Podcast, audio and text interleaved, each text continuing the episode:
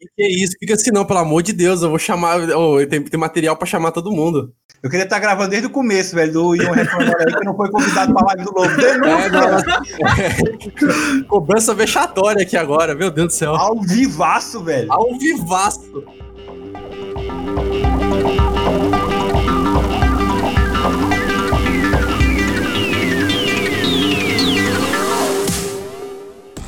Fala galera, bem-vindos à Rádio Retropunk. Eu sou o Big, estou de volta aqui, dessa vez recebendo um convidado novo, Lobo Loz. Fala aí, Lobo. E aí, pessoal, tudo bem? Muito obrigado aqui ao, aos nossos é, anfitriões aí pelo convite. E vamos ver, vamos falar um pouco de Deadlands.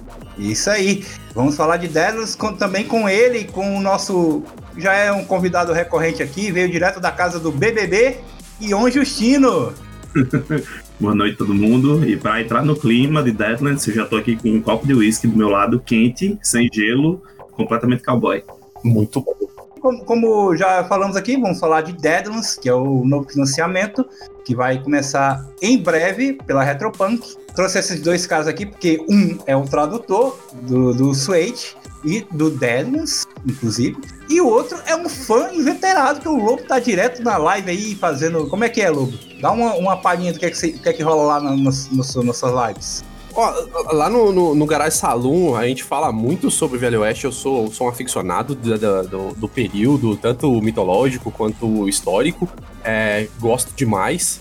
E Deadlands foi o, o, o principal RPG de, de Velho Oeste que saiu, né, que me chamou a atenção, é, até por conta do, do escritor, né, do Shane, que é, um, que é um cara que ele é historiador e tudo, então ele pegou muitas coisas do período e, e quando trouxe para cá em 2012, 2013, né, trouxe o Deadlands para cá, eu tenho curtido pra caramba, tenho, tenho curtido demais e a gente começou na, no mês passado a fazer uma live de, de, de 1871, que é um cenário que se passa em, é, no universo de Deadlands, e a oportunidade de poder falar, né, de, tanto do Velho Oeste quanto do, do, do Deadlands é muito bom, assim, sabe? Qualquer hora. Eu sou palestrinha, senão esse, esse podcast vai ser 23 horas. Vai sim.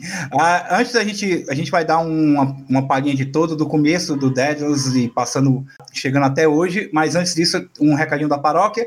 Ainda tá rolando o financiamento dos baralhos de Savage Worlds. Se você não financiou, nós estamos nesse momento com 88%. Quanto mais rápido bater a meta, mais rápido vai ser produzido. Corre lá, o link está na descrição. Bom, para a gente começar esse podcast, a gente pediu perguntas né, para a comunidade, o pessoal, que quer saber o que, é que vai rolar nesse financiamento. Tem gente até que, é, que quer conhecer o Daedalus, né? Saber o que é que é.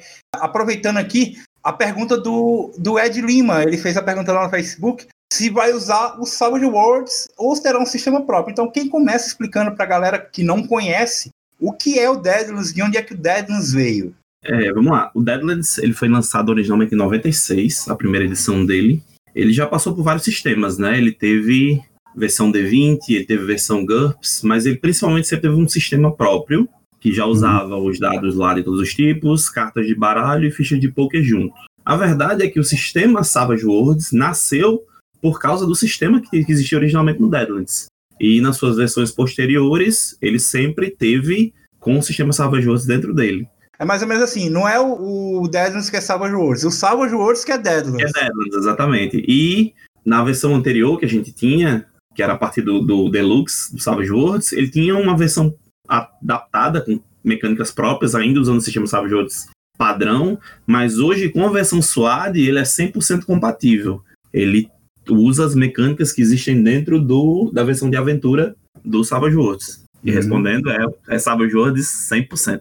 O, o bom do, do Deadlands, né, a gente estava até conversando antes, como, como o próprio criador lá na década de 90, ele, ele é um historiador, ele é um, ele é um aficionado pela, pelo período da Guerra Civil e tudo, então ele, ele tentou ao máximo encaixar as, a, a parte histórica do Velho Oeste, daquele período do Velho Oeste, e ir montando uma, uma, um metaplot é, de faroeste estranho, né, principalmente utilizando a rocha fantasma, né, que é, uma, é um combustível fictício desse, desse universo que impulsionou basicamente a revolução industrial uh, dos Estados Unidos. Então, no Deadlands você pode encontrar tanto uma, algumas coisas bem pautadas na realidade, como é, tribos indígenas, aldeias, né, etnias indígenas, você tem uh, como, como a, a, parte histórica do, do pós-guerra civil, principalmente agora com a versão Wild West do, do Suede, do Deadlands, que vai ser lançado mês que vem, ele vem uma atualização histórica bastante interessante é, sobre como funcionou pós-guerra, né? Então dá para você brincar um pouco desse universo e ainda saber um pouco do que aconteceu.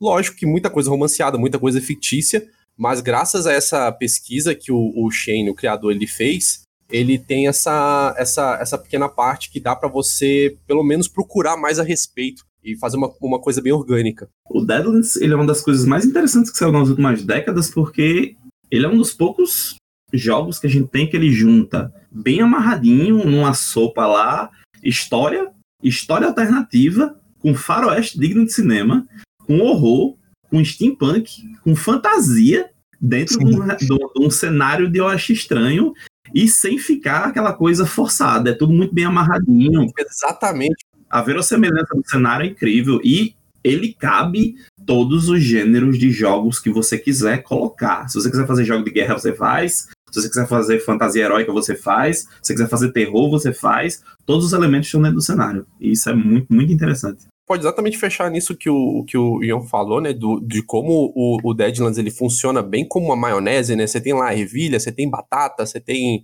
é, cenoura, você tem um monte de coisa que não funcionaria bem junto, mas você tem a maionese para poder juntar, né? E o Deadlands ele tem isso, ele tem essas, essas várias facetas que é, que, é, que é bem interessante. Ele tem coisas muito interessantes para pontuar, assim. Os vilões de Deadlands são incríveis, o plot central de Deadlands é um negócio lindíssimo. Então acho que para frente dá pra gente conseguir falar de mais coisas. Já quero passar para essa questão da, da, do plot e da lore do, do cenário. É uma pergunta do Ítalo Guimarães. Ele perguntou se alguma coisa sobre o metaplot original vai vir junto do financiamento. Ah, no momento, não. A intenção é a gente ter, quer ter sim, né? No primeiro momento, a gente vai focar no Deadlands financiamento básico mesmo, com as metas extras. E aí, futuramente, a gente vai trazer aí o material sobre o metaplot original mas eu queria que vocês falassem um pouco sobre o metaplot original aí, das edições anteriores. Um resumo rápido, assim, e até responde um pouco da questão que falou sobre o metaplot. É, originalmente o Deadlands se passava nos em 1879 a 1900, entre 77 a 80, 81. Os, os, as histórias originais se passavam nesse período. É, hoje, a edição atual do Deadlands, ela está atualizada para o ano de 1888. No caso, teve um pulo dentro da história. Certo. Dentro de toda essa história, é como o Lobo mencionou antes, tem ligação direta com a história dos Estados Unidos a partir da Guerra Civil Americana e todo o desenrolar que tem depois do fim dela até o período atual na qual a história se passa, com a expansão pelos Estados Unidos, a conquista dos territórios. É, existe dentro do cenário certas mudanças para o nosso mundo real, como por exemplo, é, onde hoje é a Califórnia, nos Estados Unidos, é uma região que ele, onde fica o labirinto, que graças a um gigantesco terremoto a região é toda formada por cânions marítimos, onde se minera a rocha fantasma, que é o combustível sobrenatural que, que é usado para os dispositivos infernais que os cientistas inventam no cenário. Uhum. E o metaplot geral, se a gente puder dar um, uma linhazinha simples, tem a ver com o julgamento, né? Que os entidades conhecidas como os algozes, que na verdade são os quatro cavaleiros do Apocalipse, eles estão tentando terraformar, terrorformar na uhum. verdade, é o mundo para transformar numa espécie de inferno na Terra, no qual eles querem andar em carne e osso, né? Eles querem dominar o mundo e através disso eles enviam seus serviçais para ir corrompendo o mundo através do medo. E o medo toma vida, distorcendo a paisagem e trazendo monstros. E os personagens geralmente encarnam esses heróis, entre aspas, que tentam combater o horror dos algozes, né? Tem algumas instituições dentro do cenário, como a Legião do Crepúsculo, os patrulheiros do Texas, que agora são patrulheiros territoriais, que eles se expandem pelos Estados Unidos todos, os agentes da agência, entre outros heróis típicos dos arquétipos do faroeste que lutam contra o horror dos algozes. O, o, o Metapol, uma das coisas que, eu, que me fez voltar né, a, a, a poder me interessar bastante pelo Deadlands, é, como eu disse, eu comecei a, a comecei desde lá de quando lançou aqui no Brasil, em 2012, aí eu acabei dando uma esfriada durante esse meio tempo e depois que saiu esse, essa atualização uh, de lore, eu acabei voltando porque me apaixonei com, com, a, com a questão da. Eu falo isso muito no, na live, eu falo muito com as pessoas. a responsabilidade que o próprio autor teve de, de atualizar o cenário por conta das coisas que ele viu em mesa, né? Então, assim, você ter, por exemplo, uma nação confederada, mais que seja lúdico, por mais que seja de RPG, você tem aquela ferida que está sempre aberta, né? De, de, você ter uma nação com os princípios que os confederados tiveram. E, e o autor, ele teve a, aquela decência de, de botar a mão na consciência e falar, pô, isso aqui é uma coisa errada, então vamos tentar arrumar. Excelente. Não é porque a nossa história humana ah, abargou certas características que a gente hoje considera negativas, que a ficção precisa se prender a isso, né? Não, então, exatamente. Edlin se adaptou. É, é a, é a, forma que ele lida, por exemplo, com questões como o direito das mulheres, como ele lida com a escravidão, que ainda era uma coisa no período que se tocava muito, é a forma que os povos dos índios é, são tratados também, e ele atualiza tudo isso para deixar de uma forma muito mais respeitosa e muito mais coerente com a atualidade que a gente vive, né? É, que é uma então... coisa fantástica que o, o Shane merece não merece palmas, ele merece o Tocantins inteiro. Nossa. É, é, exatamente, porque é muito difícil você encontrar alguém que dê a cara a tapa e falar assim, olha. E, e teve o post dele, né, na, na, na, no, na Pinnacle, no grupo da Pinnacle, que foi exatamente o que me fez voltar mesmo, que ele mesmo colocou cara a tapa e falei assim, olha, eu sei que tem gente que vai vai boicotar, eu sei que tem gente que vai falar, mas eu estou tomando essa decisão porque por mais que o RPG seja, seja aberto, né, tenha fãs, é, sou eu, é o meu nome que está na capa, né? Então eu sou responsável por ele. E tocar nessas coisas, eu falo que eu sou muito aficionado pelo período histórico, mas eu também sou muito, eu tenho muito a responsabilidade de passar que foi um período muito complicado, né? O, o Velho Oeste é um período complicado, cheio de conflito. Então você tem conflitos com povos nativos, povos indígenas, você tem um pós período de guerra, uma, uma, uma questão muito forte com o que foi a escravidão. Então você tem muitas feridas que você tem que tomar muito cuidado é, em como você lida com eles. E na parte da lore, como ele mudou isso, e eu nem vou entrar no tocante sobre o efeito Morgana, que a gente pode falar mais para frente, né? Uh, sobre como, como, como ele mudou, mas o porquê que ele mudou para mim é o mais importante, né? É, que, que cabe muito a falar. E cabe um recado secundário aqui. Se você é RPGista e você gosta de usar o passado histórico da humanidade para justificar seus preconceitos atuais, você é só um babaquinha, tá? Olha, falou a real. Tá certa a indignação. Pode quitar da mesa, pode quitar da mesa. Isso cansa enormemente nas comunidades de RPG que a gente vê pelo Brasil. Se você gosta de ficar usando, ah, mas na época feudal era assim, ah, mas do passado era assim, a gente não tá mais no passado, você não precisa ficar repetindo certas coisas, tá? Você só quer justificar seus preconceitos e você é um babaca. Eu não colocaria melhor. Sou obrigado a concordar com palestrinha. de gênero, grau e número. Ah, vamos falar da nova versão então, cara, já que a gente já deu aí um, uma adiantada do que é que tá chegando. Vamos falar da nova versão. Aproveitando aqui a pergunta do Luiz Augusto, ele perguntou quais serão as diferenças em relação à edição atual e o Libonati perguntou quais são as principais atualizações do lore. Será que a gente consegue aí dar uma, um apanhado aí pra galera? Eu acho que a gente pode separar. Primeira atualização é em relação às regras, que ele hoje está 100% compatível com a versão atual do Savage Worlds, que é a edição de aventura. Sim. É, tanto que, se a gente for falar em matéria de regras, tem poucas mudanças significativas nesse sentido em relação ao Deadlands antigo. A maior que eu considero é porque existia uma regra própria no Deadlands, que eram os pontos de destino, que eram as fichas de destino, na verdade, que substituíam os Banes, que eram uma forma de Banes, para quem conhece o sistema Savage Worlds, que são alguns pontos que você faz efeitos especiais, vamos dizer assim. E agora eles converteram a ideia dos, das fichas de destino para usar a regra de convicção que existe no Savage Worlds, edição de aventura. Então é uma versão mais atualizada e mais coerente com o módulo básico. Mecanicamente, acho que pode-se dizer isso. Beleza. E do lore? O que é que mudou ali? Além do que a gente já citou. Do lore, ele atualiza, como eu falei antes, para o, o, o, passar dos anos. Ele sai do, da, de 79 para 88. E ele embarga principalmente os acontecimentos que aconteceram nas quatro campanhas principais, que é a.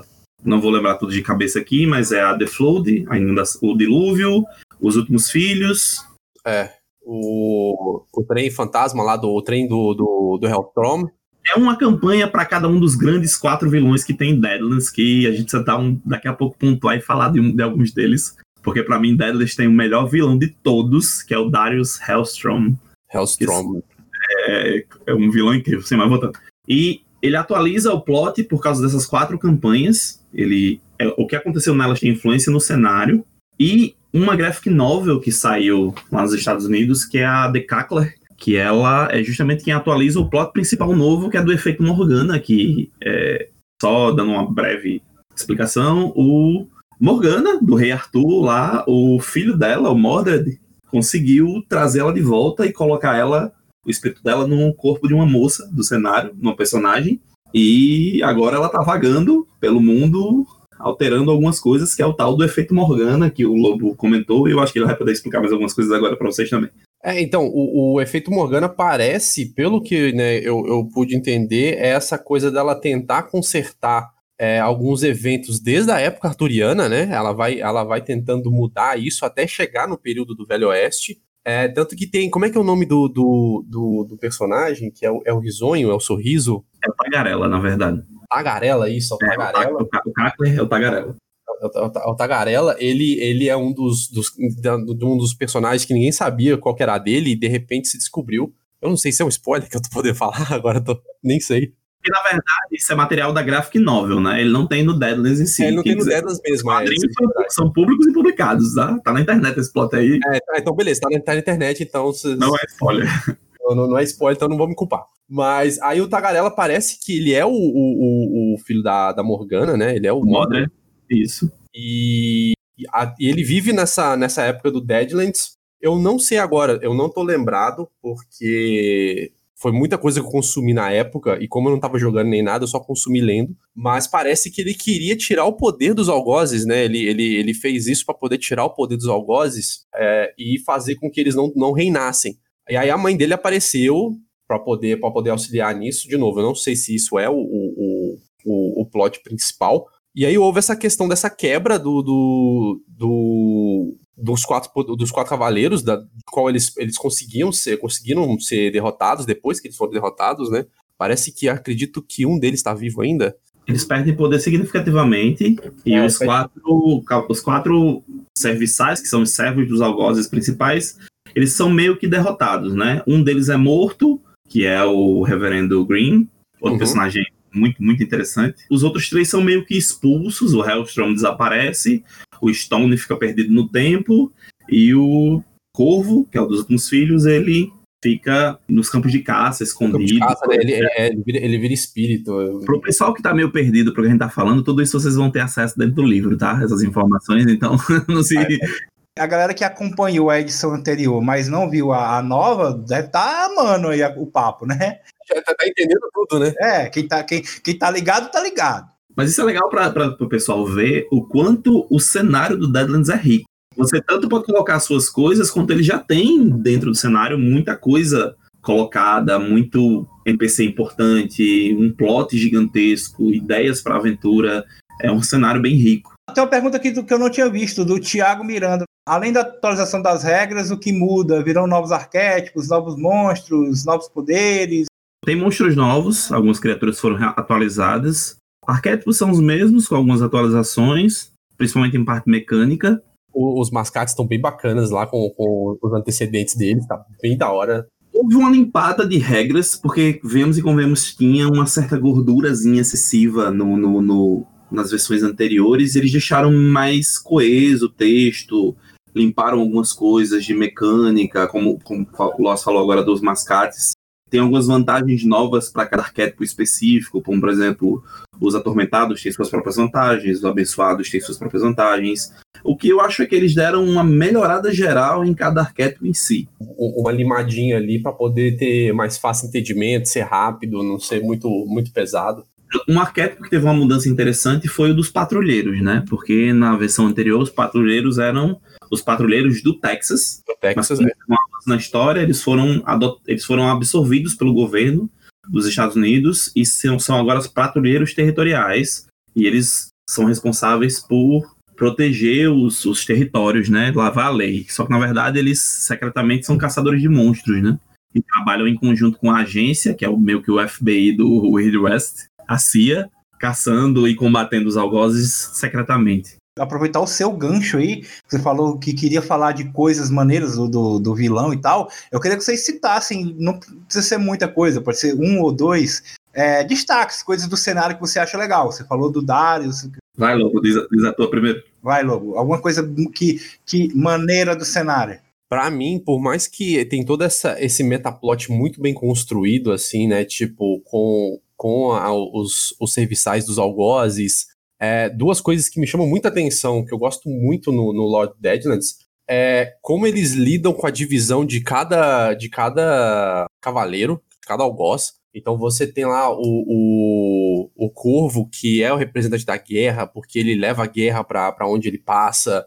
É, você tem um Stone, que é a própria morte. A, a história do Grimm eu acho fantástica por conta dessa, dessa coisa da fome, né? O Darius, é, eu nunca gostei muito, isso eu vou falar, e, e, desculpa se eu ofender alguém, tá? Já vou falando. O Ion, no caso. Ó, é, vou ofender. Talvez eu, eu, eu ofendo o Ion de novo, porque já comecei ofendendo o Ion, mas Você já viu o tamanho do Ion, cara, pra você tá ofendendo ele assim? eu, mas realmente, é porque assim, eu, eu, eu não gosto muito da pegada científica do cenário. Eu, eu me distancio muito dessa coisa científica do, sabe, da coisa meio steampunk e tal. Eu gosto muito da, da, da, da questão bem terror. Eu vou já explicar por que eu gosto do Darius, eu acho que você vai me entender. E, não, e o Darius é um ótimo personagem para aquilo que ele se propõe, sabe? É Ó, já mudou aí a conversa. ah, não, mas aqui, aqui, aqui, é diplomacia, a gente vai pisando é. assim, ó, passado. É. Ele rolou é. persuasão e tirou uma ampliação. É, você, vai, você morde a sopra, morde a sopra. Mas, mas assim, o, o, eu gostei muito de como é que eles dividiram essa questão dos algozes, mas eu também gosto muito que eles colocaram personagens da época, né? Como a gente tava falando do Shane, que é um historiador, e ele colocou uma, uma coisa de, de história, então você tem personagens como é, Wild Bill Hickok, você tem lá o White Earp, você tem Bass Reeves, você tem personagens que são é, que foram muito importantes na história, Toro Sentado, e eles têm ficha, eles existem nesse mundo, e a história deles está lá. Eu acho isso incrível. Desculpa me meter no que o Lobo está falando, mas e, cara, ele coloca eventos reais da história dentro da parte fantástica sem perder nada, assim. Tipo, existia um tiroteio de verdade no, num determinado canto, onde morreram algumas pessoas. Ele bota esse tiroteio do mesmo jeito que aconteceu, com os personagens reais, junto com os personagens fictícios, e fica tudo amarradinho. É muito foda isso. Só, só um detalhe, pra, só para poder fechar isso, tem uma coisa que eu nunca esqueço quando eu li a primeira vez, quando ele, ele colocou o Wild Bill Hickok, que é um personagem real, né? É uma pessoa real é, de época, um personagem de época. É, e ele morreu em Deadwood. Né? Ele foi assassinado em Deadwood numa mesa de poker e ele colocou o Wild Bill Hickok como um atormentado. Então, assim, a, a, toda a vida do cara, ele colocou lá, ele escreveu, falou sobre a vida dele e ainda dá para você aproveitar ele após morte. Então, assim, é uma coisa muito incrível você ter isso, né? E, de novo, de maneira responsável, da maneira bem trabalhada, que nem ele sabe como ele fez, né? Não foi uma coisa só, só jogada, é uma coisa que tem, tem uma base histórica, que eu acho bacana. Já que o Lobo mencionou duas coisas, eu vou mencionar duas coisas também. É, a primeira delas são os atormentados, né? Que o Lobo até referiu agora.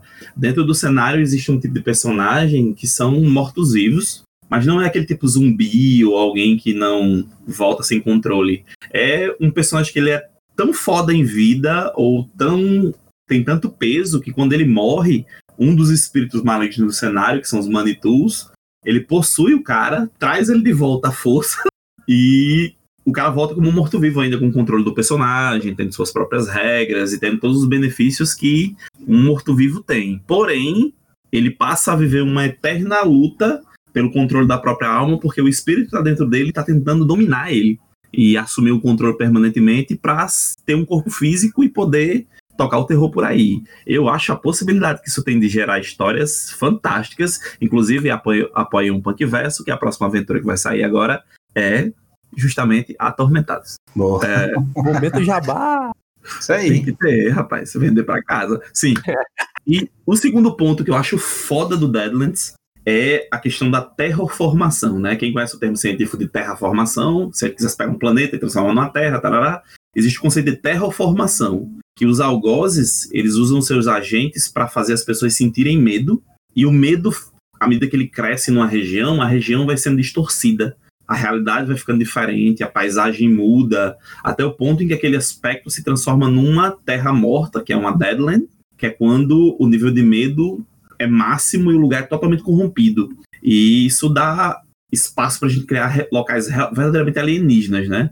O grupo tá andando no deserto normal e de repente uma parte do deserto os as montanhas têm faces agonizantes, a areia é roxa. É roxa, chove sangue, e os pesadelos das pessoas ganham vida. E isso eu acho muito, muito irado. E só para terminar meu ponto aqui, falar do Hellstrom. Sabe por que, que eu gosto do Hellstrom? Hum. Porque é possível você enxergar. Tipo assim, um pistoleiro morto-vivo que é impossível de ser morto, legal. Fantasia, o Stone, na fantasia é fantástica. O, o, o Reverendo Green, que é, um, na verdade, um espírito da fome, que alimenta as pessoas com, transforma as pessoas em canibais, pô, irado demais, assim, o, o, último filho, que é o Corvo, um índio vingativo que perdeu sua tribo e entra no mundo espiritual, nada que a gente não tenha visto, legal. O Hellstrom é um mega empresário, cientista louco, que tenta trazer a esposa dele do mundo dos mortos e usa todos os recursos, ele tem uma empresa para fazer isso, ele investe dinheiro para fazer isso, para conseguir seus objetivos, ele não tem nenhum escrúpulo. Sabe por que, que eu gosto do, do Hellstrom? Porque toda vez que eu vejo qualquer magnata da tecnologia dar uma entrevista. Já tem o rosto, né?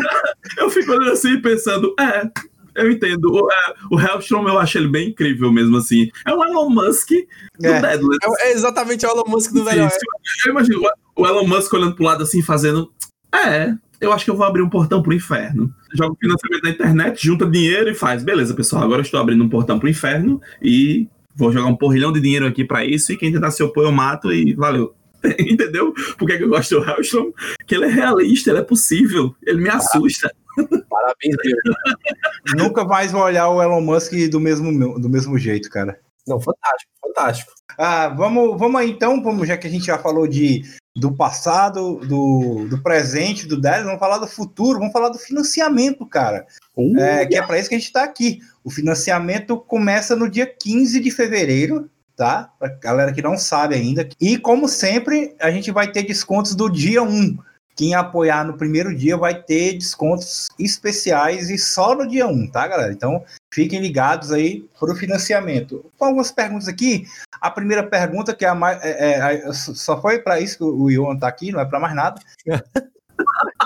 O Jean Servolo perguntou o seguinte: o PDF já está bem adiantado? Em que ponto da produção está? O Fernando, que respondeu para mim, ele, ele disse: está traduzido, revisado, diagramado e foi feito quase psicografado, né, Ion? Exatamente. É, é, é porque assim, vamos lá, né? Cara, é, a gente é suspeito de falar, o pessoal que trabalha interno, fazendo as coisas, eu, o Pedro, Fernando. É, é muito suspeito a gente para falar, porque a gente é fã de Savage Worlds, né? E eu e o Pedro, que, com quem eu mais trabalho na parte de revisão, eu traduzo e ele revisa, chegou um ponto do Deadlands que a gente estava fazendo em tempo real. A gente trabalhava com o WhatsApp aberto. ao mesmo tempo que eu traduzia, ele revisava. A gente terminou muito rápido. E a gente riu muito disso, de nossa, tá aparecendo aqui psicografia mesmo. Era um fazendo e o outro já comentando e revisando. Aí assim que terminou, já foi para a segunda revisão, diagramou muito rápido. Eu vi a amostra de algumas páginas e tá lindíssimo, assim, cara. A gente saiu suave, foi um trampo que a gente fez com muito, muito carinho e tá muito bonito. Provavelmente a galera que, que, que apoiar logo aí, apoiar no começo, vai receber o, pelo menos as primeiras versões, né? O Daniel Bernini perguntou o seguinte: vai ter combo a preço camarada para quem quiser pegar o Suede básico junto? Então, galera, como é praxe também nos financiamentos da, da Retropunk, sempre tem é, material de, de outros livros, de outros, de, digamos, básico, no caso do Deadlands, é um suplemento, tem, vai ter alguma coisa do material do Suede junto com Deadlands, com preço promocional. A gente não tem os números ainda, mas vai ter sim. Fica atento, fica ligado aí. Para quem quiser, não pegou o Suede básico, quer pegar alguma coisa aí, vão ficar ligado no, nos add-ons do financiamento, tá? O Ítalo Guimarães perguntou o seguinte: vai ter alguma meta extra para vir o Weird West Companion?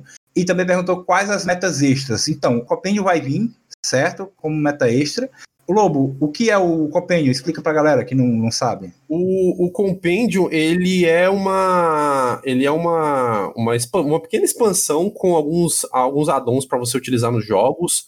Então você tem itens que são exclusivos, itens mágicos, é, você tem fichas de outros personagens históricos, você tem mais poderes é, e você tem mais algumas questões relacionadas à criação de personagem. Então você vai ter mais algumas coisinhas bacanas para poder é, para poder montar um personagem é, que está além do, do, do, livro básico. Né? Tá bem bacana. Tem umas coisas relacionadas a personagens históricos que eu gosto muito. Tem lá umas armas do White Earp, tem, tem umas paradas bem da hora. Outra coisa que ele perguntou, quais são as metas extras? A gente não pode divulgar ainda, né? Nós estamos ainda no processo do, do de, de, fechar o financiamento em breve. Fique ligado nas redes sociais da Retropunk, que assim que a gente tiver as, as metas e metas extras, a gente vai divulgar.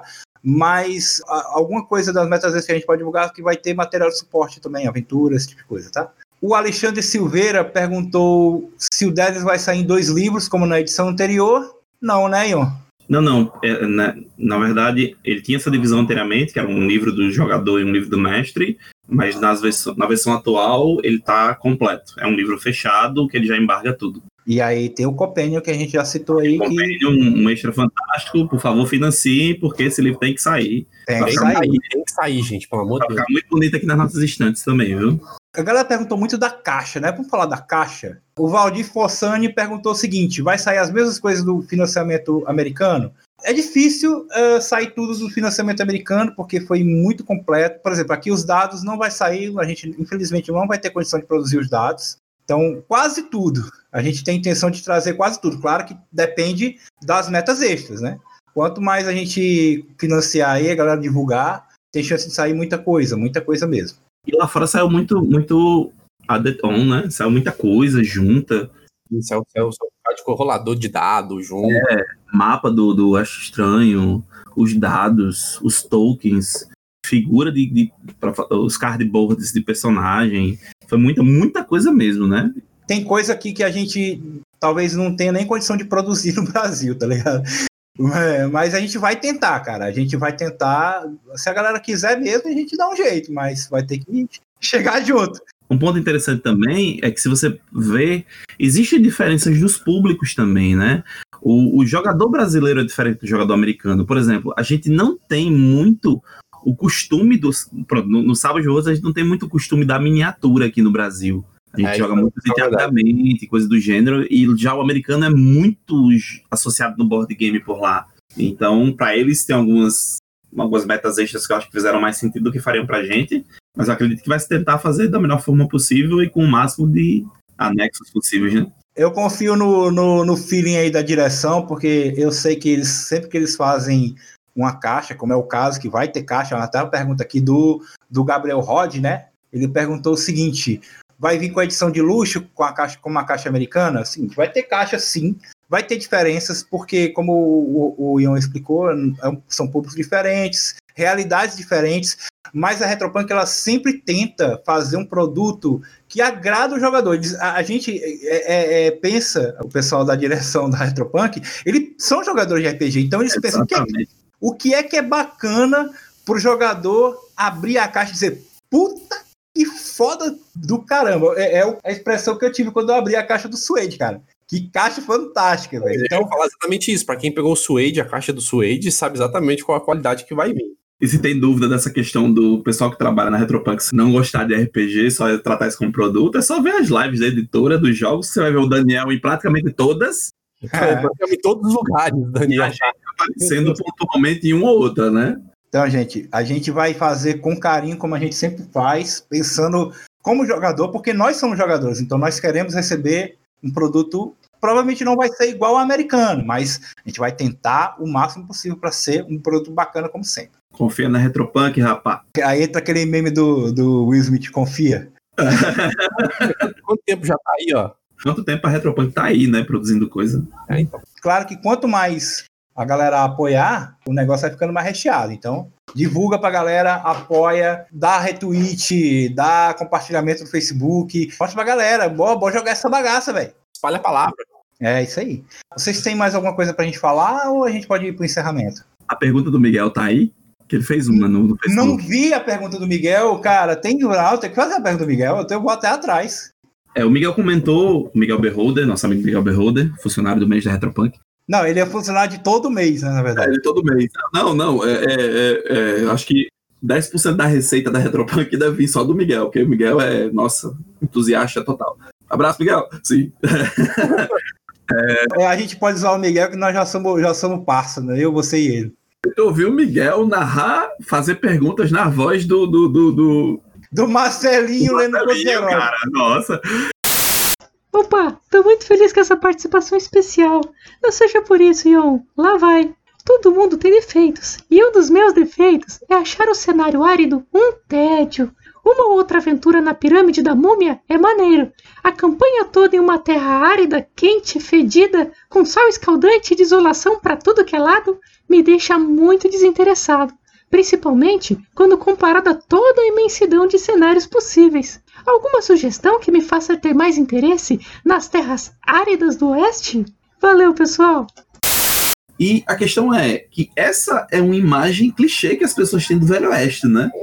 Totalmente na verdade, o, o, se a gente pensar que ele embarga todos os Estados Unidos, a costa oeste dos Estados Unidos é de um jeito, o centro tem as partes desérticas, o sul tem algumas partes de pântano. Imagina aí, pronto, uma aventura que se passe na Flórida.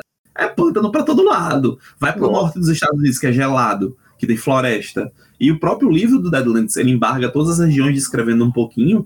Pô, no, no, no, no noroeste, que eles falam, que é o noroeste selvagem, tem o Índigo, tem é. Pé Grande. As rochosas, né? Que é frio Isso. pra caramba lá. Então. Exato. Então, assim, é um cenário que ele tem muitas possibilidades. Você pode fazer aventuras que se passem no mar. O, o próprio labirinto é uma região totalmente diferente dessa questão árida. Se tu quiser fazer uma aventura no subterrâneo, que é um, um, um plot interessante, que tem uns vermes gigantes dentro do cenário, que eles cavam debaixo da terra. Faz uma campanha que se passa em túneis subterrâneos ali. Se você quiser fazer uma, uma campanha totalmente steampunk é, urbana, você consegue também. Ah, consegue. Você tem, você tem São Francisco, que é uma cidade é, é basicamente avançada para a época, né? Tipo, a, o, o próprio leste com o oeste, eles são, eles são é, conectados pelas, pelas ferrovias continentais, que você tem os barões da ferrovia, né? É, tinha a guerra dos barões de ferrovia e agora essa, essa guerra ela tá, tá eclodindo entre alguns barões. E dá para você conectar esse, esses dois mundos bem, bem avançados, né? Até o próprio Deseret com, com os, o, os Mormons. Isso, que investiram em tecnologia, né? Que é a cidade obscura. Lá em Salt Lake, né? Ali. Salt é. Lake, é esse, esse mesmo. É esse mesmo. Se, se você vê as campanhas oficiais, as aventuras lançadas pela própria Pinnacle para Deadlands, tem coisa muito louca. Tem coisa que se passa, tipo, ah, os caras vão parar no futuro de Deadlands, que é o, que é o Hell on Earth, que é o, em outra linha, mas que se passa no futuro de Deadlands, onde tem moto e carro no melhor estilo Mad Max. Se você tem viagem para o passado, você tem é cenário de né? cair nave alienígena, tipo, cabe tudo no cenário, é, não tem limitação não. E, e, ainda fazendo jabá, ainda nesse, nesse ponto sobre os diversos biomas do, do, do Velho Oeste, tem um texto que eu fiz para Retopunk, que vai sair na Holy Punkers, exatamente sobre isso, sobre aventuras em outros biomas. Eu, eu foco muito no, no, noroeste, que xerifes bem espertos aí podem utilizar a questão dos ermos e, e do gelo, né, da, da, de trabalhar com a fadiga, mais do que você trabalhar com qualquer influência do algoz, é você trabalhar com a fadiga, porque é neve para todo lado, é montanhas rochosas e, e floresta fechada. Eu falo um pouco sobre o leste, né, o sul ali, o, o sudeste, perto da Flórida, Alabama e, e, e, Louisiana. Então você tem os charcos, você tem os baius.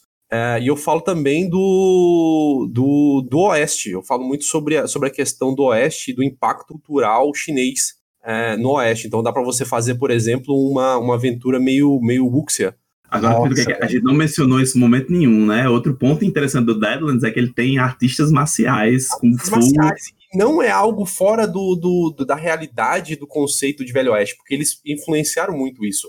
É, teve muito imigrante chinês, né? Eles botaram a questão do Kung Fu fantasioso, né? Dentro do, do cenário para ser usado. É. E assim, só um, um, adendo aqui, eu vou deixar o pessoal com uma pulga atrás de orelha de propósito. Pelo meu sotaque, todo mundo já deve ter percebido que eu sou nordestino. Fiquem atentos aí para depois que o Deadlands sair. Futuramente vocês vão conhecendo o Deadlands West estranho, mas aqui é um pequeno spoiler. Aguardem aí, porque vocês vão conhecer futuramente o Cangaço Estranho. Ó, oh, pode crer. Não direi mais nada. Nossa senhora, hype agora ficou over 9000. É, eu, eu acho bacana, eu acho que deu uma, deu uma resumida boa sobre essa questão do cenário, porque a gente falou né, das possibilidades e o livro também dá muitas ideias, é isso? Sim, acredito que, que tem muita, muita coisa, tem muita, muita, muito conteúdo para poder trabalhar, principalmente para campanhas muito longas, dá para você trabalhar e ter ideias e aplicar elas, né? O conteúdo é muito vasto.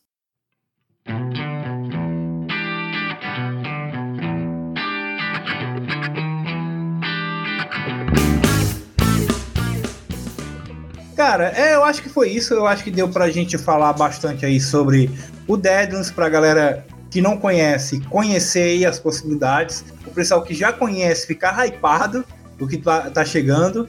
E o financiamento, como a gente já falou, se você não prestou atenção, 15 de fevereiro.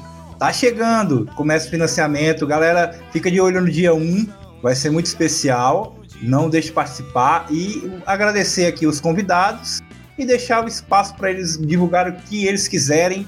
Lobo, o que, é que você tem para divulgar para a galera? Olha, meus queridos, primeira coisa que eu vou divulgar, qualquer rede social que vocês colocarem Lobo Loss, vocês me acham. Lobo Loss com dois S. Ah, eu sou ilustrador e sou quadrinista, eu faço assets para RPG, então eu faço desenho de personagem, faço desenho de cenário. Alguns dos meus trabalhos já estão em algumas, algumas mesas, se vocês acompanharem parceiros como Forja do Mestre, vocês vão poder achar alguns, alguns trabalhos meus. Fora o meu canal, que é o Garage Saloon. O Garage Saloon ele é focado em assuntos de Velho Oeste.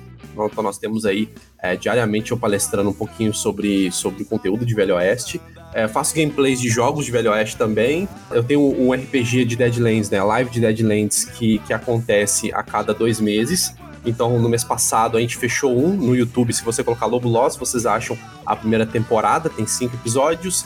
E para poder comemorar aí o lançamento do Deadlands dessa edição nova, dia 10, quarta-feira, às 19 ou 20 horas, entre uma e outra, vai estar tá lançando a primeira temporada de 1871 com convidados ilustres aí. Nós vamos ter mais cinco edições, cinco quartas-feiras que a gente vai fazer o jogo. Cola no canal Garage Saloon e Lobulosa em qualquer rede social vocês me acham. E eu agradeço imensamente essa oportunidade de estar aqui com vocês, pessoas ilustres. É, boa. Ion, seu recado pra gente encerrar? É, quem quiser me achar nas redes sociais, procura com, com Ion Justino. Talvez vocês estranhem, porque nas redes sociais eu não sou tão ligado ao RPG, já é minha outra carreira. Eu sou nerd fitness aí, tem que trabalhar também. Se quiser me achar nas redes aí, fala comigo. Eu já sou tradutor da Retropunk há um certo tempo, trabalho nas linhas do Salve Words, do Deadness, do The Dark Eye. Mexo também na, na Twitch da, da Retropunk. Esse ano a gente vai voltar com a segunda parte do, da campanha The Dark Eye que a gente fez, que foi o ocaso de Aventuria. A gente vai fazer a segunda parte agora, já estou acertando com o Daniel pra gente juntar as datas. E também agradecer mais uma vez aí, mais um podcast com o Big, que é um cara que eu adoro. É, você é da casa, cara. E hoje eu tive o prazer de conhecer o Lobo aí, de cobrar, né, Lobo? Que eu fui convidado à força para participar da próxima. Da próxima temporada vai ter o Ion. Nós vamos conversar. é isso, galera. Boa noite para vocês e até a próxima. Meu coração já não sabe a quantas anda, feito roda de ciranda, anuncia o carnaval. Meu coração já não